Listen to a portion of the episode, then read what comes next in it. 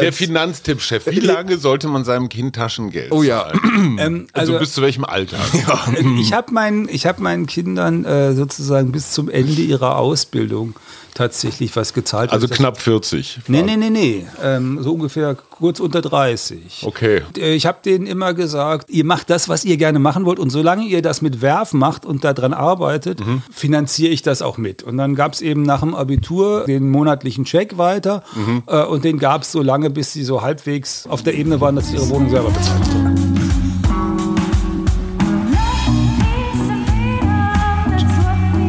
Wir, Arbeit, Leben, Liebe. der Mutmach-Podcast der Berliner Morgenpost. Und heute mit einem Top-Mutmacher, Hermann Josef Tenhagen, Chefredakteur von Finanztipp. Endlich ein Mensch, der uns erklärt, wie man reich wird. Schön, dass du hier bist. Wir kennen uns schon länger von Radio 1. Darf ich Jupp zu dir sagen? Du darfst Jupp sagen, wobei die meisten ja Hermann sagen. Jupp sagen eigentlich nur die aus NRW. Bin ich.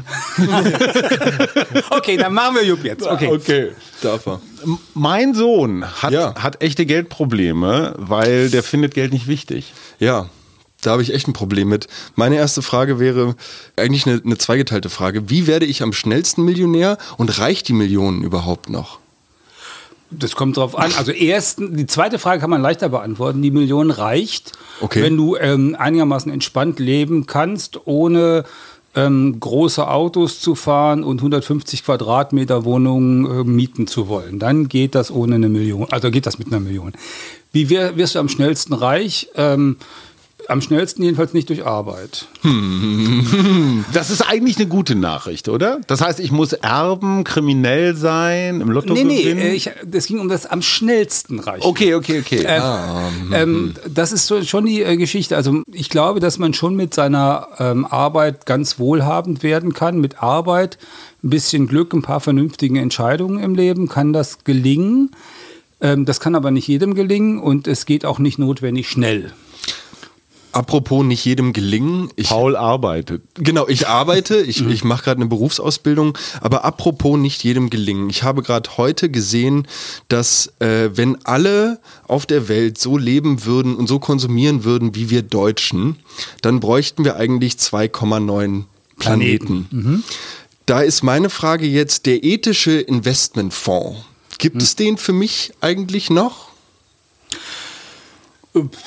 Ja, den gibt es. Äh, Du kannst einen ganz strengen ähm, Anlagefonds nutzen, wo du dann zum Beispiel dich an Shimano Fahrradgangschaltung, Oh? Oh, ja. Solaranlagen da und dort, ähm, Wasseraufbereitungsanlagen, solchen Dingen beteiligst und wo du auch dein Geld durchaus dabei vermehren kannst. Weil die Idee von so einem Fonds ist ja, ich habe was Erspartes, trage das dahin ähm, und vermehre das, weil ich mich an den richtigen Firmen beteilige. Äh, traditionelle Menschen haben das vielleicht so gemacht, dass sie ein Haus in Berlin gekauft haben oder in Leipzig und das damit gemacht haben. Und ganz früher haben andere Menschen das auch immer schon so gemacht, dass sie eine Firma oder Teile von einer Firma gekauft haben, weil sie geglaubt haben, das sei ein Erfolg. Ist der bekannteste jüngere Fall davon ähm, wird porträtiert bei Forrest Gump. Ihr wisst schon, das mit dem Apfel. Ja, ja, ja, ja. Aber wenn, wenn du sagst, Arbeiten führt nicht zwingend zu Reichtum, Ja. führt die Kombination aus Arbeit und klugen Anlegen zu mehr Wohlstand. Ja. Wie viel im Monat? Also Paul kriegt irgendwelche 700 Euro Ja, mit- Lehrlings... Mit 700 Euro, also okay. Ich habe die Zahl ich, geschönt für meine Eltern. ich, Ja, eigentlich ich sind war- es 4000. ich war Taz-Redakteur und, ähm, ähm, und zwar lange Jahre und bin immer noch Taz-Aufsichtsrat. Und ich habe diese, diese Arbeit bei der Taz gerne gemacht, obwohl sie sich nicht gut bezahlt gemacht hat und obwohl sie tatsächlich auch ein, Problem war mit einer Familie mit zwei Kindern. Ähm, Gott sei Dank hat meine damalige Frau äh, besser verdient, deswegen ging's. Aber sonst wäre das ein echtes Problem gewesen. Für eine Person allein ist es okay. Es gab dieses Einheitsgehalt, ne? Oder gibt es Nein, es gab kein Einheitsgehalt, damals schon nicht mehr Einheitsgehalt, aber es gab ein Gehalt, was nicht, äh, nicht stark spreizte und was für den Redakteur äh, nur so mal als Vorstellung 2000 Mark war in den 90er Jahren. Mhm, Das war auch damals nicht viel Geld. Das war nicht viel Geld. Ähm, so, äh, ich habe das damals gemacht, weil ich, das, weil ich die Arbeit toll fand, sinnvoll fand, weil sie totale Erfüllung geboten hat und weil ich gedacht habe, ähm, ans Geld verdienen kannst du auch später noch denken. Ähm, und ähm, würde das auch jedem jungen Menschen heute immer so empfehlen. Arbeit macht zwischen 20 und 65 oder 20 und 70 ein Drittel der Lebenszeit aus.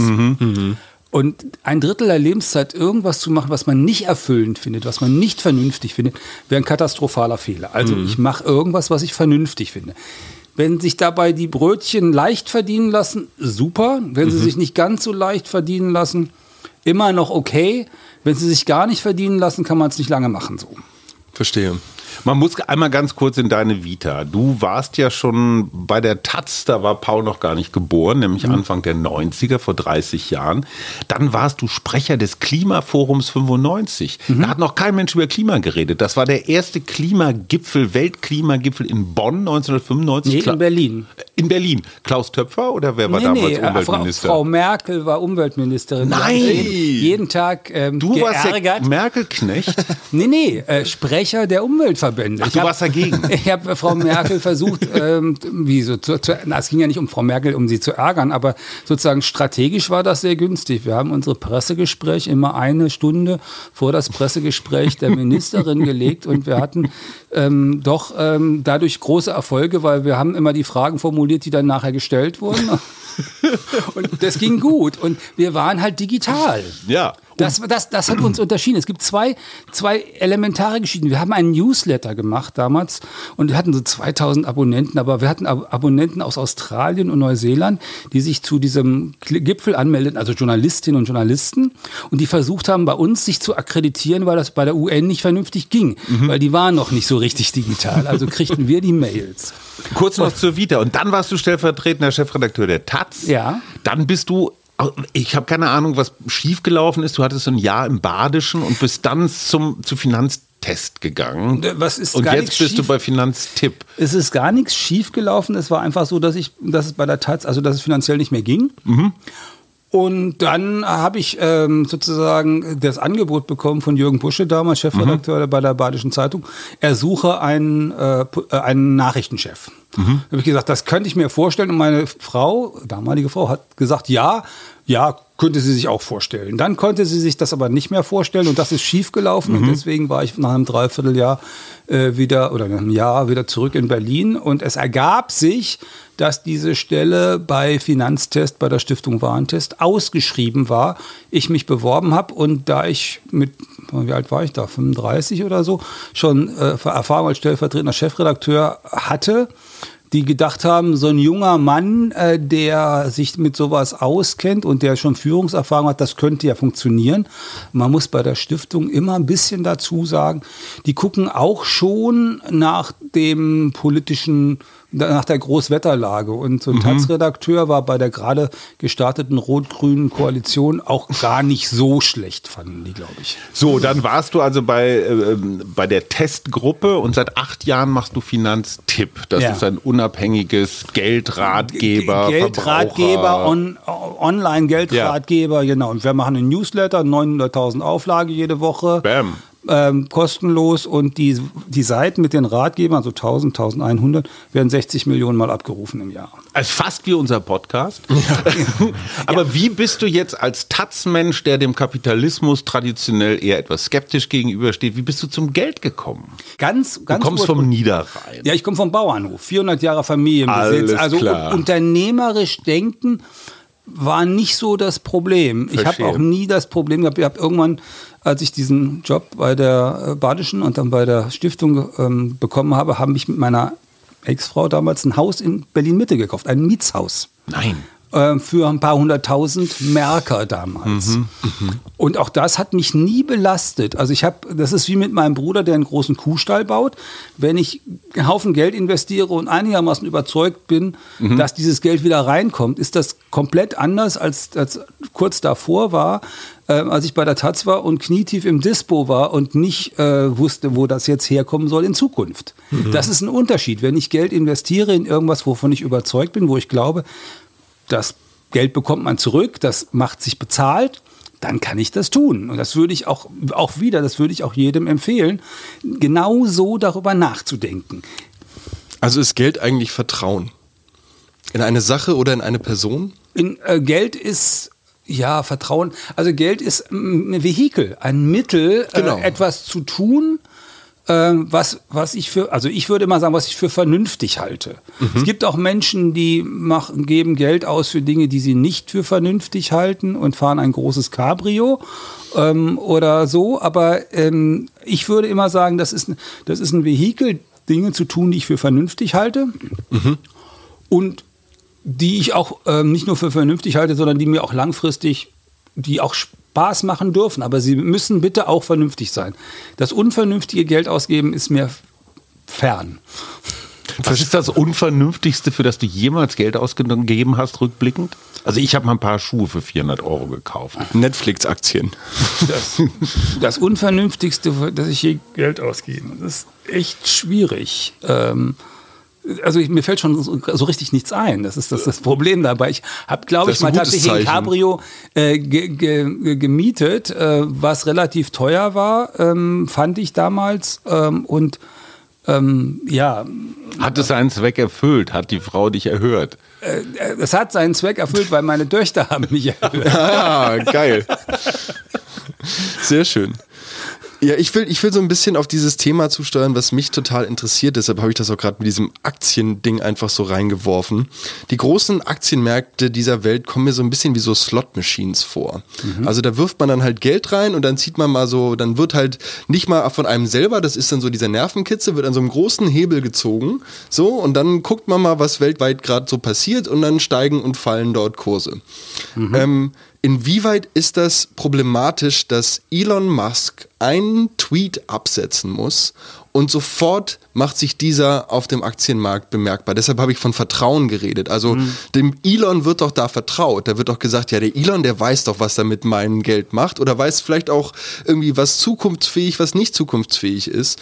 Und deshalb sagt er einmal was und alle kommen auf einmal. Der muss ja der Finanzguru sein, weil er so viel Kohle hat. Ich, ich würde mich auf Elon Musk nicht verlassen. Nicht für 3,50 Euro.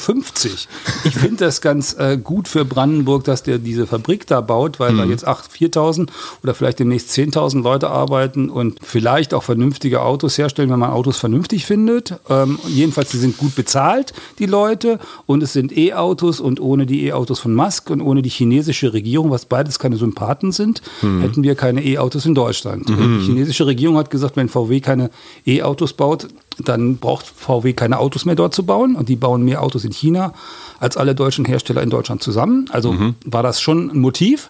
Und wenn der Musk nicht seine Autos äh, an den Start gebracht hätte, dann würden die deutschen Premium-Hersteller immer noch darüber nachdenken, was E-Autos sind. Also von daher, zweimal haben Leute was gemacht, die ich nicht per se sympathisch finde. Verstehe. Ähm, die aber dazu geführt haben, dass vielleicht einige, einige vernünftige Entscheidungen getroffen worden sind. Und wenn es jetzt ums Geld anlegen geht, da bin ich ja ein ganz, äh, bin ich bei diesen Dingen ganz abhold. Es gibt zwei Dinge. Entweder ich kenne mich selber aus, dann gehe ich ein Einzelrisiko ein. Also dieses Haus in Berlin Mitte. Oder ähm, wenn, es, wenn es darum geht, Geld anzulegen, wo ich mich nicht gut auskenne, dann traue ich dem Kapitalismus äh, eine Menge zu, aber dann versuche ich das auch so breit zu ziehen, wie es geht. Und dann sage ich immer, ne, nimm einen Indexfonds, 23 Länder, 1500 unterschiedliche Firmen. Da werden schon genug dabei sein, die funktionieren. Und der, der Selektionsmechanismus dieser Indexfonds sorgt noch zusätzlich dafür, dass Firmen, die nicht funktionieren, aus dem Index rausfallen und Firmen, die gut funktionieren, da reinkommen. Das heißt, ich muss mich um die neue Selektion von den erfolgreichen Firmen gar nicht mehr selber kümmern. Das ist super. Also ein Auslagern dieser Dienstleistung Ja. quasi, dass ich mich selber nicht mehr belesen muss, sondern dass ich einfach sage, hier nimm, du machst. Also ich, muss, ich muss mich selber nicht mehr belesen, weil sonst, wenn man es einzeln machen wollte, Einzelaktien kann man machen. Klar. Meine Empfehlung, äh, ein Abo des South China Morning Herald, jeden Morgen um 8 Uhr zu studieren, Oh. um zu wissen, was in Südostasien so wirtschaftlich abgeht. Oh. Ähm, und ansonsten sich auch intensiv damit zu beschäftigen. Ich habe in meinem Berufsleben ganz, ganz wenig nicht professionelle Anleger kennengelernt, die sie wirklich gut auskannten, wo ich sagen würde, hm, die machen das richtig. Die meisten von denen waren schwerbehindert. Aber die sag haben, mal. ne, ganz, ganz ernst, nein, nicht, und zwar, Aber sozial quasi. Nein, nein, oder? überhaupt nicht, überhaupt nicht, sondern tatsächlich physisch. Mhm. Die haben auf ihrem Stuhl gesessen, weil sie viele andere Dinge nicht tun konnten und haben das sozusagen zu ihrem Hobby. Ah, okay. Also nicht, dass man das falsch versteht. Die haben das zu ihrem Hobby gemacht und die haben tatsächlich den lieben langen Tag vor ihrem Rechner gesessen und sich mit studiert. diesen Fragen beschäftigt. Wenn man die am Telefon hatte, extrem kluge Fragen gestellt, die man nicht beantworten konnte. ähm, und wenn man sie gefragt hat, was sie getan haben in den letzten, also was sie da entschieden haben in den letzten ein, zwei, drei, fünf Jahren, sehr, sehr viele kluge Entscheidungen getroffen haben, die auf ähm, erhöhter Sachkenntnis beruhten. Okay. Aber wo du gerade China sagst, wir haben in dieser Woche unter anderem im Spiegel gelesen, dass der Umgang der chinesischen Behörden, des Sicherheitsapparats mit den Uiguren ungefähr genauso ist, wie wir es schon immer geahnt haben. Es ist jetzt halt durch ein paar Leaks vielleicht doch mal ein bisschen präziser geworden. Du sagst äh, South China Morning Post lesen. Hongkong. Darf man in China investieren?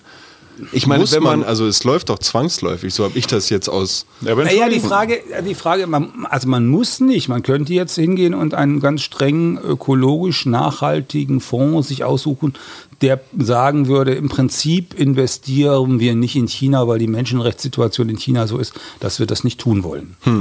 Das kann man machen, ähm, würde ich auch nicht, kann man, man kann sogar mit so einem Fonds durchaus erfolgreich sein. Die Frage ist, wie konsistent ist das mit dem Rest meines Lebens? Also ähm, fahre ich noch Auto, äh, benutze ich ein Handy, habe ich einen Computer? Ähm, Also sozusagen diese, die Fragen, die stellen sich im Alltag beständig. Und wenn jemand wenn jemand sagt, er, er kann das in der reinen Lehre umsetzen, dann gucke ich immer mit ziemlich großen Augen. Und äh, ich finde es immer gut, wenn Leute dafür eine Reflexion darüber haben, dass das so ist und sich überlegen, wie viel von dem, was, was richtiger wäre oder was richtiger ist, kann ich in meinem Alltag Unterbringen. hinbekommen. kannst du mir erklären, was Inflation ist? Inflation ist, wenn ich für das Geld, was ich jetzt in der, im Portemonnaie habe, in einem Jahr weniger kaufen kann als heute. Und woher kommt das? Das kommt daher, also schwieriger. Also das ist zum einen ist es so, äh, dass Produkte tatsächlich teurer werden, weil an irgendeiner Stelle jemand gesagt hat, er braucht mehr Geld dafür oder etwas, äh, etwas ist knapp geworden und deswegen, weil gleichzeitig viele Leute das haben wollen, sind Menschen, Menschen bereit, mehr Geld dafür auszugeben. Das ist das, was wir jetzt in Deutschland haben. Wir haben Energie, die teuer ge geworden ist, einmal, weil sie schon vorher teurer wurde und durch diesen Ukraine-Krieg oder diesen russischen Angriffskrieg in der Ukraine ist es alles noch teurer geworden. Und es wird so lange so bleiben, bis die chinesische Wirtschaft äh, so weit bröselt, dass der Ölpreis deswegen zurückgeht, weil die weniger Öl haben wollen. So, Hungrigstes und wenn, Land. wenn ich das, wenn ich das auf die, wenn die deutsche Inflation anschaue, dann haben wir besondere Inflationswirkungen durch diese Energie. Wir haben diese Mhm. Frage, wir brauchen viel Öl, wir haben eine große Industrie, wir sind eine große Industrienation, wir brauchen auch an der Stelle mehr Energie, wir haben wenig eigene Energie und welche, die wollen wir nicht mehr ausbuddeln. Dann, äh, dann wirkt sich das aus. Und wir sind nah an Russland dran. Also das Ganze macht äh, als Cocktail einen größeren Teil der deutschen Inflation aus und auch einen größeren Teil der Inflation als in manchen anderen europäischen Ländern und schon gar einen größeren Teil als die Inflation in den USA zum Beispiel, die gar nicht so sehr durch die Energie geprägt sein müsste, weil die haben viel mehr eigene Energieversorgung, die müssen ja nichts in Russland kaufen. Beim Thema Mobilität und Elon Musk bin ich zurück bei den E-Autos. Für mich eine Brückentechnologie. Deshalb auch die Frage nach dem ethischen Investmentfonds. Selbst wenn nun der Bau der Gigafactory in Grünheide gut war für das Land Brandenburg, kommt ja dennoch das Kobalt, was jetzt in diesen Abertausenden von Akkus verbaut wird, meist aus Zentralafrika. Und dort hat man nun nicht gesagt, hey, den unterbezahlten, schlecht ausgerüsteten, unter lebensgefährlichen Bedingungen arbeitenden Arbeitern ähm, zahlen wir jetzt mehr. Nee, die waren da ja schon in den Minen vorher, die können wir jetzt halt noch ein bisschen weiter beschäftigen. Deshalb ist für mich die Frage, Wasserstoff. Ich habe meinem Vater, glaube ich, vor einem halben Jahr gesagt, er soll Wasserstoffaktien kaufen. Ähm, jetzt Als sehen wir letzt- gerade. als letzter. ja, wahrscheinlich. Inzwischen. Ja, ich, ah, okay, sorry. Ich habe auch nur drei. Dran. Ey, ich habe mich an dem Tag, habe ich mich, weiß ich nicht, war ich an der Wall Street kurz in Gedanken. Ähm, Das sind genau die, die Jung gerade meinte. Das, das ist, die nicht das, den ganzen Tag. das ist leider an, de, an dem einen Tag an der Wall Street zu sein. Ja, das ist aber ganz nett. Selten ne? ja, eine gute verstehe. Idee. Ja, okay, verstehe, alles klar. Nur bei Forrest Gump. ja, ja, aber genau, aber ich meine genau dahin, vielleicht kann ich das ja einfach Ja, ja. noch mal so ganz Du hast mein vollstes Vertrauen Ja, im Geld. find ich gut. So. Nee, ich gelte in meiner Familie als der absolut Unbestechliche, weil ich einfach, also ich, es, ich, ich verstehe das Konzept dahinter. Ähm, mir war es schon immer herzlich egal, was für Sachen ich getragen habe. Also es war mir natürlich relativ lange nicht egal, sicher. Ich äh, trage jetzt auch gerade wieder Kleidung, die mir relativ neu gekauft wurde, muss ich dazu sagen. Okay. Zum Geburtstag. Gut. Ja. Das sind nämlich dann, ich gehe da mit meiner Mutter, lasse ich mir zum Beispiel das Handy-Display reparieren. Das sowas wünsche ich mir zum Geburtstag. Oder ähm, halt mal ein paar neue Tonschuhe, weil die alten nun wirklich nicht mehr als solche zu erkennen sind. Kann man Und das über Taschengeld lösen? Ja, ich weiß nicht. Ey, ich bin, ich, ich fühle mich ja selber, ich fühle mich ja selber nicht so wahnsinnig Kurz, wohl damit. der als- Finanztipp-Chef. Wie lange sollte man seinem Kind Taschengeld Oh ja. zahlen? Ähm, Also, also bis zu welchem Alter? ich habe meinen, ich hab meinen Kindern äh, sozusagen bis zum Ende ihrer Ausbildung tatsächlich was gezahlt. Also Das- knapp 40. Nee, nee, nee, nee. Ähm, so ungefähr kurz unter 30. Okay. Das war, war tatsächlich ähm, so, dass ich einfach nach dem, also ich habe zwei, äh, zwei Kinder, die mit meiner Ex-Frau, die im Osten geboren sind. Und äh, ich habe denen immer gesagt, ihr macht die Ausbildung, die ihr machen wollt. Also ne, an, in Anlehnung an das, was ich am Anfang gesagt habe. Ähm, ihr macht das, was ihr gerne machen wollt. Und solange ihr das mit Werf macht und daran arbeitet, ähm, finanziere ich das auch mit. Und dann gab es eben nach dem Abitur äh, sozusagen den monatlichen Check weiter. Äh, und den gab es so lange, bis sie so halbwegs ähm, sie so äh, auf, auf der Ebene waren, dass sie ihre Wohnung selber bezahlen konnten. Wie groß war der monatliche Check? 500 bis 600 Euro. Das kommt. Kommt hin. Ja, ich, ich wie gesagt, ich habe ja auch schon. Inflation müsst ihr einrechnen. Ja, genau, stimmt. Es ist Fall mir in den. Rücken, fall mir in den Rücken. Finanzbitch. Sparen. Ja. Sparen, auch so ein Ding, ist dir auch unbekanntes Wort mit sechs Buchstaben? Weil ein BWL-Professor mal zu mir gesagt hat, Das ist wie der Tag an der Wall Street. Ja, genau, ja, genau, ja, ja. Zitat. Ich war genau in der einen BWL-Vorlesung, in der ich war, habe ich dann natürlich einmal hingehört. Und da hat er irgendwie sowas gesagt wie, bis Anfang 30 müssen sie sich überhaupt keine Gedanken machen, irgendwas zurückzulegen, das wird eh nicht lange halten, danach kommen irgendwie die ersten größeren Anschaffungen. Meine viel, ich- die viel interessantere Frage wäre, heute haben Arbeitskollegen darüber gesprochen, Kredite aufzunehmen. Ja. Macht das momentan Sinn? Wofür? Weiß ich nicht. Für irgendwas? Das, das, das, aber die Frage ist genau richtig, wofür? Ja, genau, aber Also da- die würde, die würde ich auch, die- die, würde ich auch stellen. Ich würde nämlich, äh, also erstens würde ich sagen, Sparen macht Sinn. Mhm. Und zwar ähm, sozusagen den Notgroschen. Wo ich heute sagen würde, zwei, drei Monatseinkommen auf der Seite, damit du nicht, wenn es irgendwie zwei Rechnungen kommen und dann ist noch was passiert, Mhm. äh, gleich der Bank 11% für den Dispo zahlen musst. Aus Verstehe. eigener Erfahrung würde ich sagen, keine gute Idee, Mhm. bleiben lassen, dafür sorgen, dass du so einen Notgroschen hast, wenn das irgend geht. Für darüber hinaus würde ich sagen, hat der BWL-Prof einen Punkt. Mhm. Ähm, weil dann musst du nämlich ein paar fundamentale Entscheidungen treffen. Die Frage zum Beispiel, ist das mit einer Wohnung oder einem Haus, das man kaufen will, eine gute Idee? Mhm. Dann musst du das anders strukturieren und anders anfangen ab, was weiß ich, 28, 27, 31, was auch Gezielt. immer, Mhm. gezielt darauf hinsteuern. Oder du sagst, nee, äh, das ist gar nicht, gehört nicht zu meinem Lebensplan, Mhm. jedenfalls in der absehbaren Zeit nicht, dann kannst du, kann, kannst du und solltest du anders mit diesem Geld umgehen. In sich selbst investieren im Zweifel, die eigene Brand bauen? Ja, gerne. Okay. Also Bildung ist immer eine wahnsinns, wahnsinnig gute Investition. Finde also ich die, auch. die zieht immer, ähm, weil, weil sie einfach deine, deine Handlungsmöglichkeiten hinterher erweitert. Es gibt so eine Faustregel, wie viel Prozent des monatlichen Einkommens man zur Seite legen sollte für deinen Notgroschen? Sind das Nee, fünf, ähm, zehn? Nein, nein, äh, der Punkt ist erstmal den Notgroschen ähm, zu äh, etablieren. Wenn es um die Frage geht, was lege ich wirklich, was lege ich sparenderweise Mhm. zur Seite, wenn ich Single bin und 30 und einen Job habe, ruhig 20 Prozent. Ja. Äh, Von Und zwar aus auch- direkt, direkt weg, gar Genau, nicht also, sehen. ne? Also ja, das hängt ein bisschen von der, von der persönlichen Art damit umzugehen ab. Also es gibt die eine Variante, die sagt, ich mache am Anfang vom Monat die 300 Euro sozusagen auf dem Konto und dann Ja. gucke ich am Ende des Monats ist noch ein Hunderter über, also mache ich ab nächsten Monat 400 Hm. ähm, und mache das mit 400 weiter und es gibt Leute, die machen das, die können das, die machen am, am 30. oder so, also bevor das neue Gehalt kommt oder an dem Tag, wo das neue Gehalt kommt, räumen die einfach ihr Girokonto ab und packen das in irgendeinen Plan. Das ist, das ist egal, wie herum. Nur konsistent, regelmäßig machen und dann, wenn ich jetzt so um diese 30 bin und bin allein, also muss jetzt nicht irgendwelche anderen Sachen machen, dann ist das gut, sich da was ähm, anzulegen, weil das ist dann im Zweifel das Eigenkapital für so eine Wohnung oder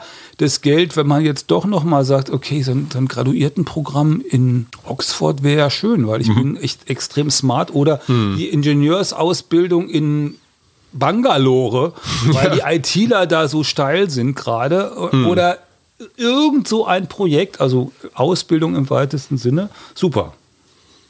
Ähm, Robert Habeck sagt, 10% sparen wäre schon mal ein guter Anfang, um von Putin etwas weniger abhängig zu sein. Der meint jetzt Energiesparen, aber Ich glaube, ja, Energie, aber am Ende ist das ja so eine grundsätzliche Haltung. Weil nur Energiesparen, es hängt ja irgendwie alles mit allem zusammen irgendwo. aber wir sparen in Deutschland 15 Prozent. Wie jetzt gerade? Ja.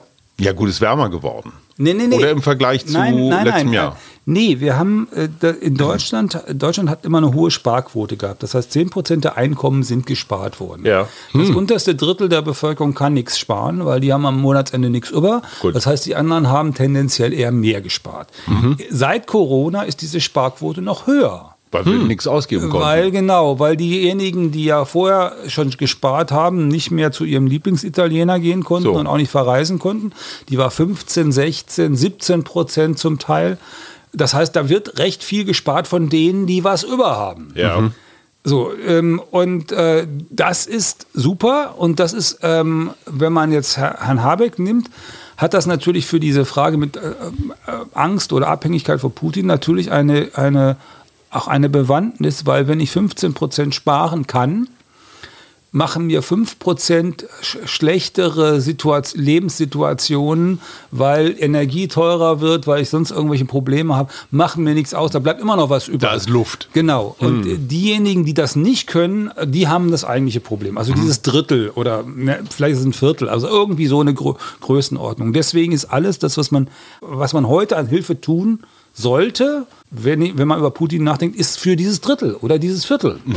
Und alles das, was Gießkanne ist, also ne, Spritpreis oder auch die 300 Euro, ist Mumpitz. Die 300 Euro für jeden Erwerbstätigen kosten den Finanzminister vor der Hand 10 Milliarden. Ja.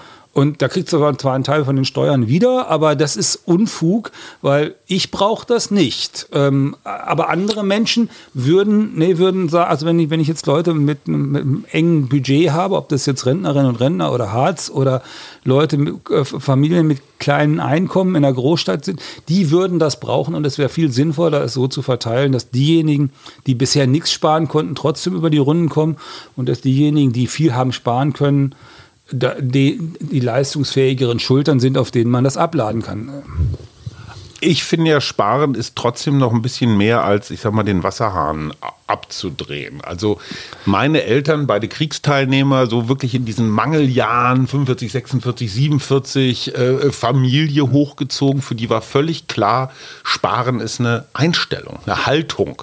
Also ungefähr so wie du, der sagt, nicht für was Unvernünftiges Geld ausgeben, wobei unvernünftig natürlich jetzt so eine Definitionsfrage ist. Für mich so ein klassisches Beispiel, und da interessiert mich Paul, das Frühstück.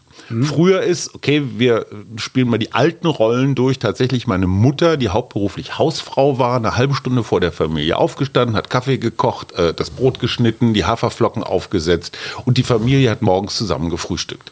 Heute geht eine drei-, vierköpfige Familie irgendwie so flatterhaft aus dem Haus und hier schnell ein Coffee to go, da schnell ein Käsebrötchen. Da hat die Familie schon mal allein fürs Frühstücksbudget 20 Euro ausgegeben, wo meine Mutter früher mit zwei Mark ausgekommen wäre. Ich weiß nicht, alles, was hinkt, ist ein Vergleich, aber es Machen ist, wir auch. Machen aber wir es, immer noch. Was? Zum Bäcker gehen? Nee. Ihr macht, ihr frühstückt. Wir frühstücken, wir frühstücken zu Hause. Ja, aber das ist total unmodern. Äh, Heute macht man einen auf Das hat, das aber hat mich aber sowas. du zu Hause? wie- Also, das hat mich, äh, ob, ob das unmodern ist, interessiert mich so sehr, als ob eine Cave unmodern ist oder, die, oder sonst irgendwie. Also, was find ich auch. gut finde, finde ich gut. Und Frühstücken zu Hause, es sieht tatsächlich so aus, dass ich bin morgens der Erste normalerweise und ich schmeiße die Kaffeemaschine an, So. gehe unter die Dusche und äh, dann irgendwann kommt meine Frau und schnibbelt das Müsli und So. äh, zwischendrin kommt äh, unsere Tochter macht was und dann frühstücken wir, wo immer es geht, gemeinsam und zwar so, dass sie um halb acht aus dem Haus gehen kann äh, und äh, zur Schule geht. Aber das macht doch jeden Morgen, ich sage jetzt einfach mal 10 Euro Unterschied, ob ihr Ja, zu Hause frühstückt oder euch ein, äh, ein Latte to go und ein Aber Brötchen to, oder to so. go finde ich ja sowieso kacke. Ist ja, nee, aber völlig richtig, mal abgesehen vom Müll und all dem Kram. Aber Ja. das sind zehnmal, sagen wir Ja. 20 Arbeitstage, das sind 200 Euro, die du zum Bäcker an der Ecke trägst. Genau. Sind halt immer, ist halt immer so Klimpergeld. Wie ist das mit dir, Sohn? Also ich habe gerade am Wochenende in zwei Kaffeetassen bei mir, ja, bei mir am Deli an der gefunden? Ecke. Nein, Ach so. Ich bin mit zwei Kaffeetassen zum Deli und habe mir diese mit zwei Flat Whites voll machen lassen. Mhm. Einen mit Hafermilch, einen mit Kuh. Ich war der mit Kuh. Ich hatte irgendwie Lust drauf, ich weiß auch nicht. Hat mich, glaube ich, zusammen mit einem Stück wirklich sehr amtlichen Cheesecake irgendwas um die 12 Euro gekostet. Insofern bin ich, bin ich da gerade mit bei, genau. Und es ist für mich absoluter Luxus. Es ist für mich wirklich absoluter Luxus. Ansonsten habe ich momentan, ich glaube, fünf Pakete Haferflocken einfach so Spalier oben in meiner, in meiner Schublade stehen. Und ähm, es gab die letzten zwei Jahre in der Ausbildung, im ersten Jahr hatte ich das noch nicht so ganz drauf, aber die letzten zwei Jahre gab es morgens Haferflocken. Es ist einfach die billigste und ich glaube mit Abstand nahrhafteste Variante, um irgendwie halbwegs magengefüllt in den Tag zu starten. Aber trotzdem weißt du, was ich meine? Die Alltagstugend sparen. Einfach zu gucken, so was ist unsinniges Geld oder so. Ja. Ist schon ein bisschen. Ich lebe seitdem ich 19 bin, jeden Monat im Dispo, den ich mir zum Glück auf minus 100 Euro gesetzt habe. Sehr kluges Kind. So, das heißt, ich, also ich, ich Mehr geht also nicht. Genau, also mehr im, im, im monatlich immer genau dran. Und da habe ich, glaube ich, einfach so eine gewisse Resilienz dagegen entwickelt und mich einfach damit abgefunden, dass ich jetzt nicht noch mal zusätzlich beim Inder bestellen muss oder sonst so wie. Und mittlerweile, nach einem geißelhaften Learning von neun Jahren, komme ich jetzt so langsam dahinter, wofür ich wirklich Geld ausgeben will und wofür ich kein Geld ausgeben will. Und deshalb immer auch meine Fragen, die halt in diese weltverbessernde ethische Richtung gehen. Kann ich überhaupt, da gibt es überhaupt noch sauberes Geld in einer absolut globalisierten aber, Welt? Aber äh, also ich würde sagen, Geld ist ein Instrument. Das ist ein Instrument ja, aber dafür. mein Instrument kann ja trotzdem gut gepflegt, sauber sein. Ich kann es gerne benutzen. Wenn Geld immer so ein bisschen dieses, Ja, naja, das wurde jetzt irgendwie auf dem Rücken anderer erwirtschaftet, daherkommt. Naja, aber du, also ob das auf, ob dein Geld auf dem Rücken anderer erwirtschaftet herkommt, kannst du ein Stück weit, ein Stück weit selber bestimmen. Also Verstehe ich ne, vollkommen. Jemand, der als Krankenpfleger arbeitet, da will man sagen, ey, Ne? Ja. So, jemand, Ärztinnen und Ärzte würde ich sagen, yo, äh, ordentliche Journalistinnen und Journalisten Ja. würde ich sagen, Definitiv. So, so. Für jede, Finanztipp, jed, Mitarbeitende top. So, alles gut. Ähm, und dann ist dieses Geld ein, ein Mittel, ein Instrument, damit wir nicht irgendwelche, äh, also man kann auch einen Tauschhandel machen, haben sie ja schon mal probiert, gab es in Kreuzberg auch nochmal wieder Versuche in den 90er Jahren. Ist ein bisschen mühselig ähm, sozusagen. Und wenn du gerade niemand findest, äh, der dir die Haare schneiden will, weil du irgendwas anderes, äh, dann ist das so. Und Geld ist einfach, macht das Ganze einfacher. Und das ist genau die Idee. Es soll es einfach sein. Und ich finde es richtig, wenn es einfach ist, äh, diesen äh, arbeitsteiligen Tauschhandel zu organisieren. Sonst müssten wir auch alle hier die Fahrräder immer wieder selber reparieren, wenn man da keinen Spaß dran hat. Oder den Rasenmäher oder ähm, sozusagen all solche Dinge. Aber anstatt dass Anreize geschaffen werden, das Ganze wirklich selber zu reparieren, wir haben darüber vorhin äh, geredet, Wissen ist Macht, Wissen ist quasi eine gute Investition. Wenn ich weiß, wie so ein Zweitakter aufgebaut ist und irgendwie nur sehe, dass die Zündkerze vorne einfach nicht richtig drin sitzt und ich sie dann wieder reinschieben kann, weil ich ungefähr weiß, wie dieser Motor funktioniert, habe ich damit mir den Gang zur Werkstatt gespart, einen sehr amüsierten Blick von dem Kfz-Mechaniker, der mir einmal kurz für 60 Euro vorne die Zündkerze wieder reindrückt und im Zweifel noch sagt, dass ich irgendwie, weiß ich nicht, meine Klingen mal nachschärfen sollte oder so.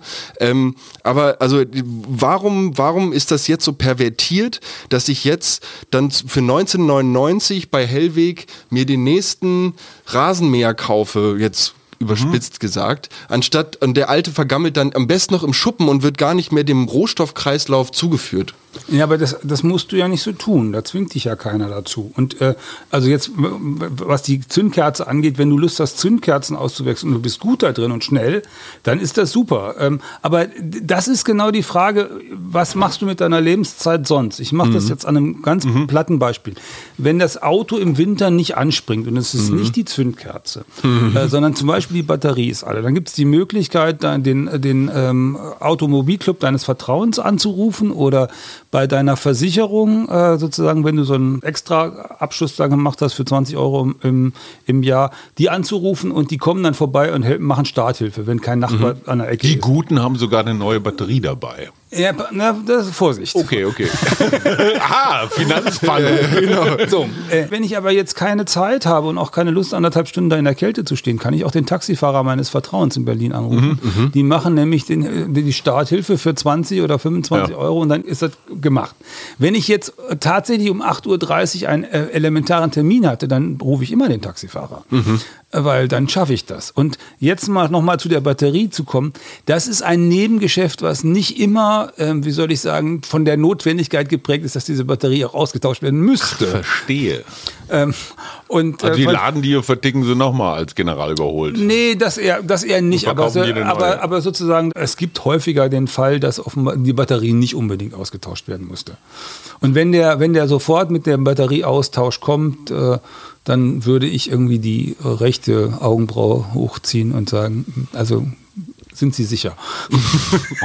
Kann man nichts mehr machen. Paul und ich, ich kann das jetzt hier in der Öffentlichkeit verraten, weil wir uns so langsam auf legales Terrain bewegen. Aber Paul ist ja gärtnerisch sehr aktiv und als Berliner Ja. junger Mensch auch, ich sag mal, aufgeschlossen allem Ja, Möglichen okay. gegenüber. Würdest du in ein sich anbahnendes Cannabisgeschäft in Deutschland investieren? Äh, ich würde persönlich nicht da rein investieren, weil ich mich nie auskenne. Ganz ehrlich, das ist wie äh, das. Der fragt seine Kinder. Das sind, nein, das sind zwei, zwei, zwei unterschiedliche Geschichten. Die Ja. eine Geschichte ist, wann wird das so legal, dass es abgeht? Weiß man nicht. Genau. Und das zweite ist, ähm, ist der Anbauer, die Anbauerin richtig gut da drin? Und Mhm. das unterscheidet sich überhaupt nicht von der Frage, würde ich meinem Äcker, äh, Bäcker an der Ecke einen Kredit geben, wenn Mhm. er seinen Laden erweitern will? Äh, dann würde ich mir nämlich auch angucken, hat er genug Kundschaft? Wie schmecken die Brötchen eigentlich? Wie hat er in den letzten Jahren gewirtschaftet? Und all solche. Mhm. Und ich würde auch noch Due Diligence machen, also in die Bücher gucken wollen, bevor ich dem 10.000 Euro gebe. So genauso würde ich das bei jemand äh, an der Stelle auch machen. Okay, einen Schritt weiter, ein Cannabisfonds, wo du also Nee. Streust. Du, Nee, du, du kein- hast da alles kein- Mögliche drin, Dünger und Samen. Cannabisfonds äh, Cannabisfonds ist sozusagen ein Einzelinvestment, weil es alles nur an dieser einen Geschichte Okay. hängt. Machst du nicht, sondern du, äh, du hast vielleicht, also wenn, der, der, Hydroponics. der ganz, äh, der ganz äh, einfache Anleger oder Anlegerin, der würde die 1500 Euro, äh, 1500 Firmen nehmen und da wären vielleicht drei Cannabisfirmen dabei. Okay. Ähm, da ist aber auch vielleicht auch irgendwas ganz anderes dabei. Da ist dann vielleicht auch Hilton dabei, die sehr ökologisch als Hotel sind, aber von vielen Ökofonds dann nicht gelistet werden, weil die auch Glücksspielhöllen betreiben. Und die sagen, Glücksspiel wollen wir nicht.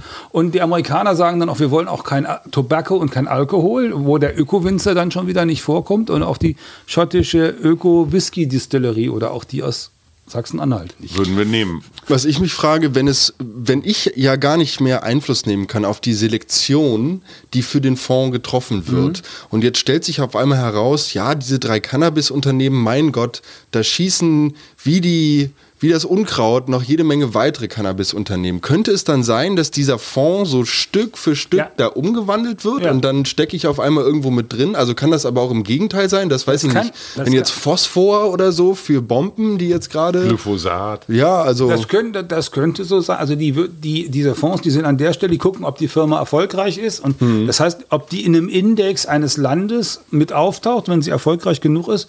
Also Wirecard war auch mit drin. Das war zwar 0,00 irgendwas Prozent dann, aber es war mit drin. Und es war viel besser, 0, irgendwas Prozent Wirecard zu haben, als äh, Menschen, die geglaubt haben, was da, was da Münchner Schaumschläger erzählt haben äh, und äh, österreichische Schaumschläger auch, auch, also jedenfalls die Leute erzählt haben ähm, und äh, da Geld verloren haben. So, und was hast du noch am Zettel? Ich habe noch Du jede Menge so auf dem Zettel. Ja, Ja, hau- ich hab- hau nein, weg. ja, ich, ich dachte mir, jetzt haben wir heute mal jemanden, mit dem ich über Geld reden kann. Das ist ja auch so ein, so ein bisschen so ein schambehaftetes Thema und ich bin, ich komme immer wieder Find ich- zurück. Das Finde ich gar nicht. komisch. Also ich habe Für also, mich total. Also ich habe jetzt meine, meine Pauline ist jetzt. Ich will kein Geld Die hat haben. den ersten Kredit bei mir aufgenommen, da war sie sechs. Und zwar war das so, wir waren auf dem, wir waren auf dem Rummel. Mhm. Und sie hat auf dem Rummel, hat sie, hat sie damals schon, sie hat irgendwie sozusagen, ich weiß nicht, Zehner oder Achter Ja. oder irgendwie sowas an Geld gekriegt. Karussells zum Verfahren, freie Wahl, wo, Mhm. wo du fahren willst. Und wenn du einen brauchst, der mitfährt, fährt der mit und bezahlt selber. Ähm, ne, haben wir dann also gemacht.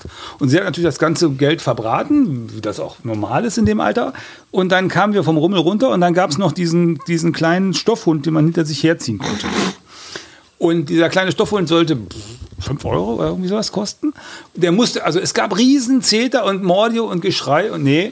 Und äh, dann haben wir uns darauf geeinigt, dass es einen Kredit für den Hund gibt. Das heißt, es gab die nächsten äh, zwei oder drei Wochen dann kein Taschengeld. Ähm, und dafür ging der Hund aber mit. Den hat dann der Papa gekauft. Und Und ist das angekommen? Ja. Also hat sie diese zwei, drei Wochen ohne Taschengeld Ja, dann die- auch ja, mit zusammengebissenen Zähnen und ohne sie. Brausepulver? Das hat sie alles gut überstanden, weil sie weiß ja, wen sie sonst noch an, anbaggern kann. Was aber sozusagen ökonomisch ja auch eine vernünftige Strategie ist, wenn man Absolut. sagt, okay, bei Papa gibt es jetzt nichts, habe ich schon verstanden, dann muss ich mal mit Oma reden. Oder? Oh ja, oh ja, oh, dann direkt einen weitergedacht. Nicht schlecht. aber das war gut. Das war, Aber warum ist das schambehaftet für dich, über Geld zu reden? Das habe ich nie verstanden. Boah, ich weiß es nicht. Ich, also das hat bei mir irgendwie ganz viel damit zu tun, dass ich immer mit meinem Privileg nicht klargekommen bin. Also dass ich immer mir dachte, Mann, wieso bin ich jetzt dieser weiße Mitteleuropäer, der jetzt hier irgendwie auf einmal bewusst geworden ist? Und warum gibt es, also es gibt ja tausende Menschen quasi, die, die, wenn man ihnen die richtigen Voraussetzungen gäbe, so viel mehr erreichen könnten als ich. Also das ist eine ganz, ganz, ganz, ganz seltsame Form von, von aber da kannst du doch klein- nichts dafür. Ja. ich, eben, eben, genau. Und da bin ich dann auch irgendwann auf den Trichter gekommen und dachte mir, okay, super, vielen, vielen Dank, dass ich mir so lange aussuchen durfte, w- was mich irgendwie erfüllt. Und da bin ich wieder eingehend bei dem Ding, ein, ein Drittel des Lebens arbeitet man oder zwischen dieser, zwischen dieser Zeit von, sagen wir, 20 bis 60, 30 bis 60. Und ich bin momentan in einem Feld tätig und tu, verrichte Arbeiten, die mich erfüllen. Und dahingehend kann ich sagen, dass, dass mir das total gut getan hat, diesen Weg für mich selbst zu nehmen, weil ich jetzt auch die eigene Situation viel mehr wertschätzen kann tatsächlich. Aber hat sich dein Schamgefühl zum Geld verändert? Durch selber arbeiten und erwirtschaften? Ich bin da ganz blöd bei der Plastiktüte. Die Plastiktüte besteht aus Erdöl. Dieses Erdöl muss irgendwo hergekommen sein und wurde als fossiler Brennstoff aus einer Erdschicht gezogen, wo vor aber Millionen Jahren mal Dinosaurier gestorben sind oder Pflanzen oder ich, ich weiß nicht was. Was hat das mit dir zu tun? Warum hast du nicht irgendwie dein altes T-Shirt genommen, äh, die Nähmaschine von Oma und hast daraus einen Beutel gemacht, wenn das so schlimm war? Nee, äh, die, die Plastiktüte, Guter Punkt. Wie wir früher. Ne? Nee, weil ich, ich- weil ich nicht, dafür aber- erstmal eine aber- Nähmaschine kaufen müsste. Nee, Den kann man ich- leihen. Ich war bei der Nähmaschine von Oma. Kannst Die du mit der Achso, Hand Nähmaschine machen. von Oma. Ich we- weiß nicht, was wir mit der Nähmaschine von Oma gemacht haben. Aber trotzdem, was hat jetzt der Saurier und das Erdöl mit deinem Geldschamgefühl zu tun? dass, dass ich doch, also mir, mir stellt sich die Frage, selbst wenn das Plastik irgendwann mal recycelt wurde, dann hat dort jemand unsere gemeinsame Lebensgrundlage, Jungs, so wie wir hier gerade zu dritt sitzen. Ja. Wir haben nur diesen einen Planeten. Ja, Und ja, da hat ja. jemand sich dazu entschieden, da Sachen äh, platt zu machen, die wir dann hier konsumieren. Und aber das, das geht zu Kosten unserer, also jede, das, das geht nicht Ja, aber- an aber irgendwem kannst- vorbei. Du kannst, nein, das ist ja richtig. Damit wirst du nicht aktiv.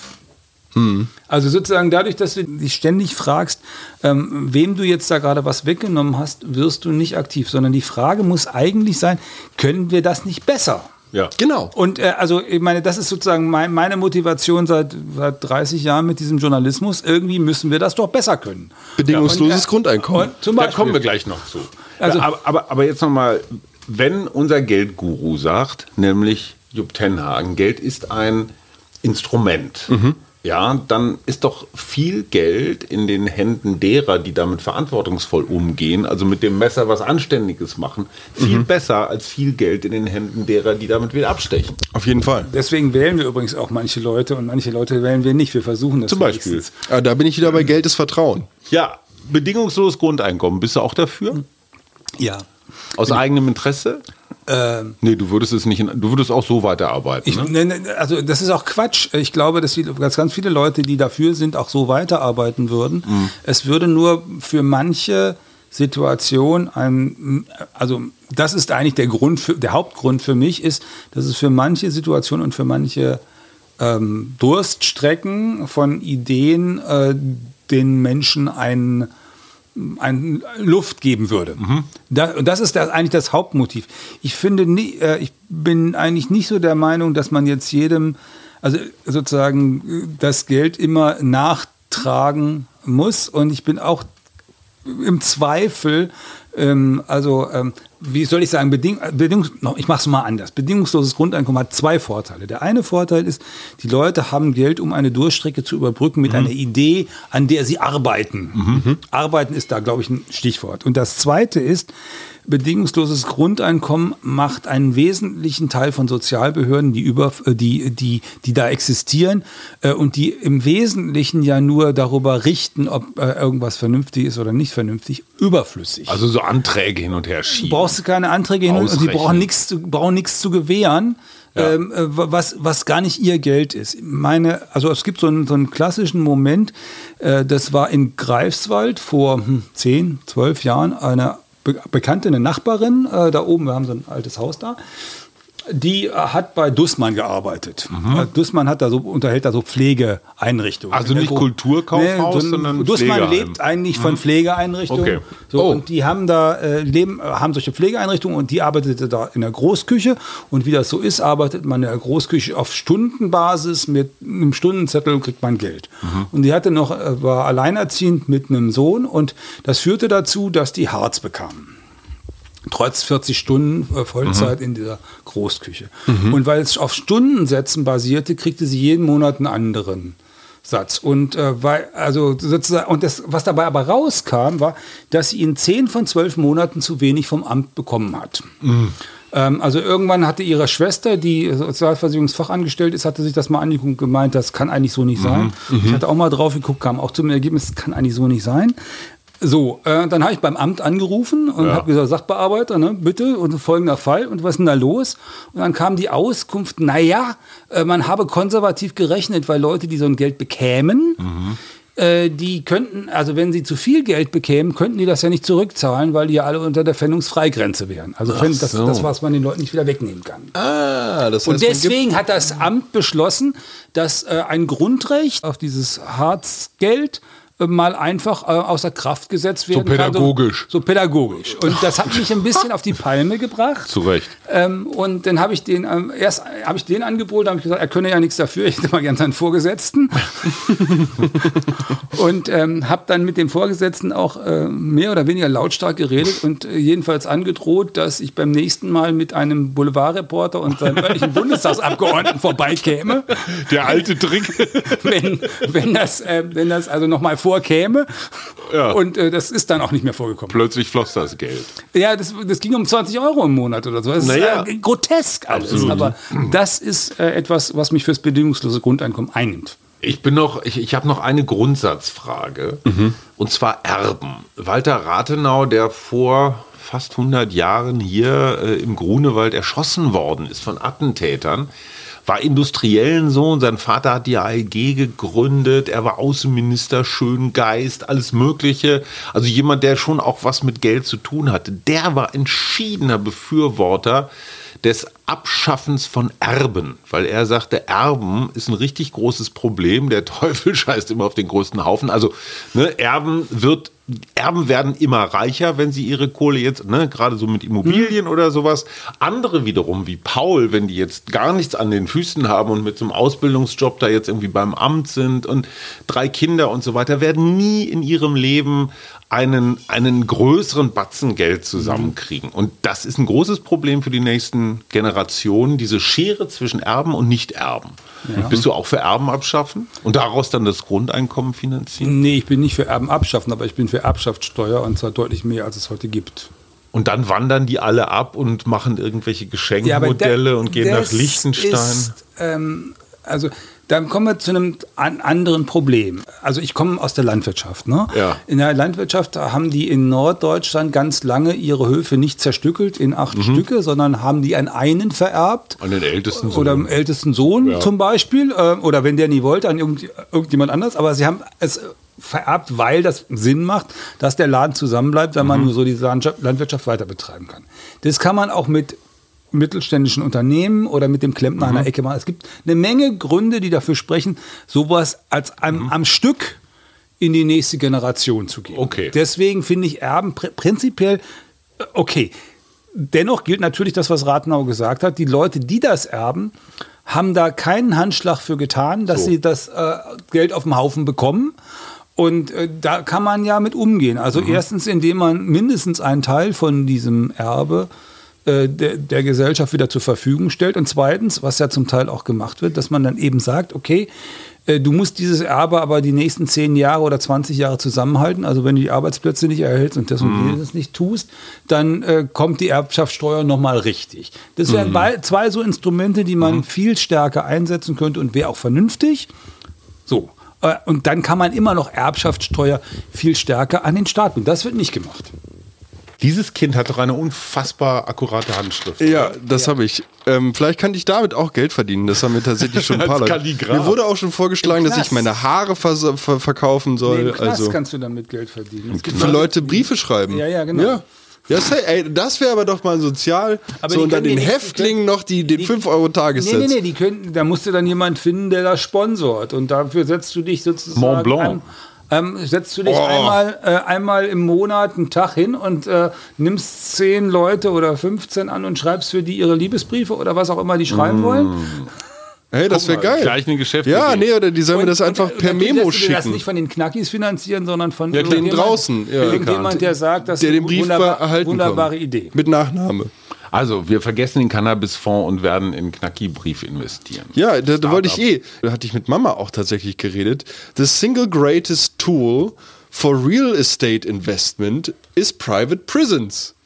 Was? Ja, private Gefängnisse sind eines der weltweit Als Investition. lukrativste Investitionen, Ja, die aber, du aber die tätigen Amerikaner kannst. sind bekloppt an der Stelle. Also sie sind Komplett. Aber also ich meine, ich habe da mal ein Jahr studiert in der, in der Provinz in Texas. Äh, Austin? Also Bi nee, nie, Austin ist keine Provinz. Okay. Austin ist cool. Ähm, Ja, Austin ist ich war, war so wirklich in so einer Provinzstadt und äh, das war erschreckend, weil Bier war ein Problem äh, unter 21, aber Teenage-Schwangerschaften waren besonders hoch Mhm. und eine abgesägte Schrotflinte auf der Rückbank war kein Problem, im Gegensatz zu dem Sixpack, was auf der Rückbank lag. Also das war, ist schwierig. Mhm. Wirklich. Und die haben, also ich, ich, ich mag das Land durchaus. Ich habe da auch nette Leute kennengelernt, habe mich, hab mich da wohlgefühlt auch. Aber es gibt da sehr schräge Geschichten. Und die Zahl der Leute, die im Knast sind Mhm. und die Art, wie das dort gehandhabt wird, ist, gehört zu den eher schrägen oder schwierigen Teilen. Dass Verträge mit. Landkreisen geschlossen werden über minimale Häftlingsbesetzung und wenn diese nicht erfüllt wird, dann ähm, wird eine Zahlung an den Wie der Gefängnisbetreiber. Muss so und so viel Insassen Es müssen so liefern? viele, und das kannst du dann, indem du ganz gezielt zum Beispiel lokale Politik beeinflusst, dir Richter holst, die hart on crime sind, die schnell verknacken, dann nochmal einen Polizeichef vielleicht ein bisschen in der nächsten Wahl irgendwie ne, für die Jungs nach der Arbeit mal ein bisschen was springen lässt und so, und dann wählt ihr alle mal den. So, und dann auf einmal klicken die Handschellen doppelt so häufig und du hast. Aber der Punkt, ja, aber der Punkt ist, warum machst du dir darüber Gedanken? Die Leute sind da dort drüben so bekloppt und die stimmen doch darüber ab. Stimmt, Und aber die, machen leben mit uns auf diesem Planeten. Ja, aber, aber es, Ja, ihr sagt immer ja, Nee, nee, aber du bist also trotzdem in acht Stunden Nein, nein, oder weiß ich. Stopp, stopp, stopp. Also bevor du Leuten in anderen Ländern, die halbwegs demokratisch regiert werden, Okay, wo die selber, okay. Leute selber entschieden haben, dass sie Unfug machen, bevor du die kujonierst, äh, fangst du erstmal mit dem, mit dem Beritt hier an und nimmst Einfluss auf das, was du hier machen kannst. Alles, und, was so zwei Flugstunden. Nee, nein. nein, alles, was zwei Fahrradstunden okay, okay, verstehe, verstehe. weg ist. Das guckst du, guckst du dir an und äh, entscheidest darüber, dass, welchen welchen Bank, welches Bankkonto du nimmst, welchen, also sozusagen, welchen Stromanbieter du denn gerne haben willst, wie du das mit deinem Wasser machen willst, äh, was du an Miete bezahlen willst und was du nicht bezahlen willst. Also all die Themen deines Alltags, wo du dich drum kümmern kannst, dass es vernünftiger ist, weil das Interessante, das, da sind wir jetzt bei Kapitalismus quasi. Da ist es nämlich so, dass wenn du da vernünftige Dinge tust, äh, könnte es sogar sein, dass vernünftige Dinge sich auf diesem, in diesem Markt durchsetzen. Ne? Und, äh, sozusagen, man kann sich dann fragen bei so einer Bank, mein Lieblingsbeispiel ist diese ING DIBA. Ne? Kein Mensch, wei- also weißt du, von wem die gegründet ist? Dirk Nowitzki. Ja, genau. Ja. Schorsch Leber. Quatsch. Schorsch Leber. Unser alter Unser, Soldaten. so, so, Sozialdemokrat, Ja. äh, Verteidigungsminister, die haben in den 60er Jahren haben die Gewerkschaften diese Bank gegründet und zwar Och. deswegen, weil die vermögenswirksame Leistungen eingeführt haben in den 60er Jahren und bei den hm, genau bei ich den zeige gerade meinen Leitsordner mit dem Ing-Diba-Vertrag. und äh, das war eben so, dass die dass die klassischen Banken wollten diese vermögenswirksamen Leistungen wollten das, das wollten die nicht abwickeln Ja. und dann haben, haben die Gewerkschaften gesagt, machen wir eine eigene Bank Ja. und das war die äh, DIBA Ach, guck. Und jetzt haben sie gemacht und ähm, dann, deswegen gibt es diesen Helmut Schmidt Journalistenpreis Mhm. äh, von der DIBA, weil das nämlich eine alte sozialdemokratische Veranstaltung war. Ach, guck und mal. Hans Matthöfer mal Aufsichtsratschef von der Bank war. Das ist eine gute äh, Gelegenheit, dir zu deinem zweiten Platz als Wirtschaftsjournalist des Jahres im Jahre 2008 zu gratulieren. Danke. Mit der Begründung, seine ruhigen und glaubwürdigen Analysen trugen erheblich dazu bei, dass eine Bankenpanik vermieden werden konnte. Du hast Deutschland gerettet. Nee. Ein bisschen. Ich habe sozusagen äh, den Leuten das erklärt, was eigentlich die Banker hätten erklären müssen. Okay. Aber warum können die das nicht? Weil viele von denen sehr häufig dann, wenn es schwierig wird, kneifen. Okay. Zum Abschluss eine sexy Bank für so einen coolen Jungunternehmer wie mich. Welche wäre das? Ohne Geschäftsmodell. Ja, also, Nee, nee, nee, das, äh, so, fun so funktioniert das nicht. okay, ich muss mir, muss mir also erstmal überlegen, was ich machen will und Du dann gucke du ich musst mir dir überlegen, an. was du machen willst und Okay. was, für an, was für Anforderungen du an die Bank hast. Und dann kannst du gerne bei Finanztipp, wir haben so einen Rechner, Mhm. da kannst du die Sachen eintüten, reinschreiben, was du machen willst und dann kriegst du da was ausgeworfen und das ist eine Bank, äh, also eine überregionale Bank oder eine On Online-Bank, bei der du das machen kannst. Ich und dann kannst du dann kannst du noch mal hingehen und könntest hier bei der hiesigen Volksbank oder Sparkasse ähm, fragen, Mhm. ähm, ob die das eigentlich genauso können. Das ist übrigens nämlich das, Mhm. was ich an ganz vielen Stellen sagen will.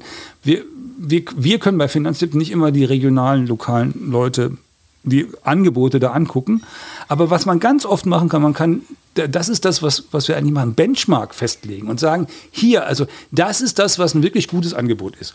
Und wenn dein lokaler Anbieter, egal ob das der Bäcker oder der Banker oder die Versicherung ist, wenn der das genauso gut kann, nimm den ruhig, Ja. weil das ist ja dein lokaler Anbieter. Support your local dealer. Absolut. Aber, aber du hast eine Benchmark, bei der du weißt, wenn der 3% mehr Zinsen von dir haben will, Go. lässt du bleiben. Habt ihr noch andere Rechner? Also zum Beispiel Strom, alter Gas. weißer Mann, 58, keinen Bock mehr zu arbeiten. Was braucht der auf der Kante, um heute aufzuhören? Habt ihr so einen Rechner? Äh, doch, haben wir. Du könntest dir ausrechnen, äh, wie, Wie kommst du jetzt auf mich? wir, wir duzen alle Leute. Wir aus der Großfinanz. wir, du, nee, wir duzen bei uns auf der Seite die Leute. Ist klar, ja. Und dann sagen, wir sagen dann immer, also okay, wenn du, wenn du jetzt einen Haufen äh, Geld zum Beispiel in so einem Fonds drin hättest, Ja. Ähm, und du würdest jetzt sagen, du nimmst jedes Jahr drei oder vier Prozent da raus und immer drei oder vier Prozent von dem, was da drin ist. Ja. Dann wird das nicht zu Ende gehen. Weil immer. Weil erstens, weil Neues immer im, im Zweifel wird das, werden die 3% ja immer kleiner. Ne? Mhm. Am Anfang hast du 3% von 100.000 und dann hast du später 3% von 80.000 oder von 60.000. Okay. So, das wäre das eine. Das zweite ist aber, wenn das in dem Fonds drin ist, wird das ja mehr. Mhm. Also in der Vergangenheit war das so über 15 Jahre im Schnitt 7, 8, 9% mehr jedes Jahr. Das heißt, wenn ich eine Million hätte und 3% raus wären 30.000, richtig? Und da, also mit der 200.000 Million, im deswegen habe ich das eben mit der Million gesagt, wenn du die Million hast, Go. Ich Das glaube, geht. ich würde mit, mit den drei oder vier, wenn du mit den 30.000 auskommst, das geht in jedem Fall. Da kannst du auch 40.000 rausnehmen. Ja. Und dann wird's, müsste es eigentlich immer noch normalerweise hinhauen. Okay. So, und äh, wenn, wenn man denn sagt, äh, also okay, man ist 58 und sagt, okay, ich will 100 werden, dann müssen das noch 42 Jahre reichen. Dann kannst du vielleicht sagen, du machst 4,5 Prozent und erhöhst das Risiko, dass irgendwann noch zwischendurch doch alle wird. Ist aber nicht so groß, das Risiko. Ja, alle werden darf das ja. Ich meine, Erben wollten wir doch sowieso hoch Nee, nee, das wäre besteuern. ja scheiße, wenn das mit 88 alle würde. Ach so, ja, nee, das wollen wir nicht. Ja. Mein Sohn, dann ziehe ich bei dir ein. Ja, aber dann habe ich mich schon auf den Mars schießen lassen. Also Aber Jupp hat ein Haus in Mitte, das habe ich gehört. Da Ja. gibt's bestimmt und in so- Greifswald. Das, das, das, also da oben, da oben, das, da könnt ihr übrigens, wenn ihr wollt, da kann man immer noch was kaufen für Billiggeld. Aber da muss man dann viel selber dran machen. Oh, Finanztipp. Ja, super. Also, wenn Finn Kliman da nicht schon zugeschlagen hat. Eieiei. Nee, nee, nee, also das, das Witzige, das Lieblingshaus, was meine zwölfjährige Tochter jetzt ins Auge gefasst hat. Papa, kannst du mir das nicht kaufen? Oh. ist tatsächlich, das gehört Herrn Mehrmann. Herr Mehrmann, das ist eine Immobilienfirma aus dem Ostwestfälischen. Äh, die- Der alte Herr ist der Vermieter von Angela Merkel. Ach was. Und der ist, der ist gerade aber leider verstorben. Ja. Äh, Und äh, der, der Junior, dem gehört also an so einem Dorfrand eine Ruine. Und äh, die Ruine ist extrem charmanter an dem Dorfrand. Ich, und ich würde, die, ich würde das tatsächlich kaufen. Also jetzt nicht unbedingt für Pauline, weil ich nicht weiß, was die in fünf Jahren wäre. Aber das wäre. Wär, Red mal nicht so viel drüber. Wir haben so viele Hörer, die stehen alle am Wochenende vor der Ruine und wollen die Das kaufen und ist- treiben den Preis durch die Decke. Das ist Wurst, das ist mir dann Wurst egal, weil ich, mir tut es um die Ruine leid. Und Okay. der Meermann bewegt sich nicht. Und wenn jetzt da, ähm, also, ne, wenn da jemand anders das macht und der, der, der oder die macht was Gesch Gescheites damit, Ja. alles gut, da lebe ich mit. Mehr Mann bewegt sich nicht. Das könnte dein nächster Romantitel werden. Ja, von Josef Tenhagen, der Chefredakteur von Finanztipp, navigiert uns durch unübersichtliche Zeiten. Ganz herzlichen Dank. Schön, dass du da warst. Gerne. Du musst jetzt Tschüss sagen, Paul. Tschüss.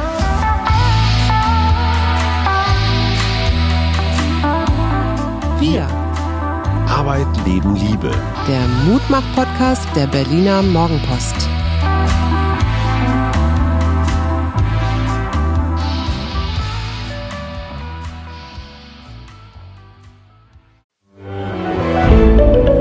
Ein Podcast von Funke.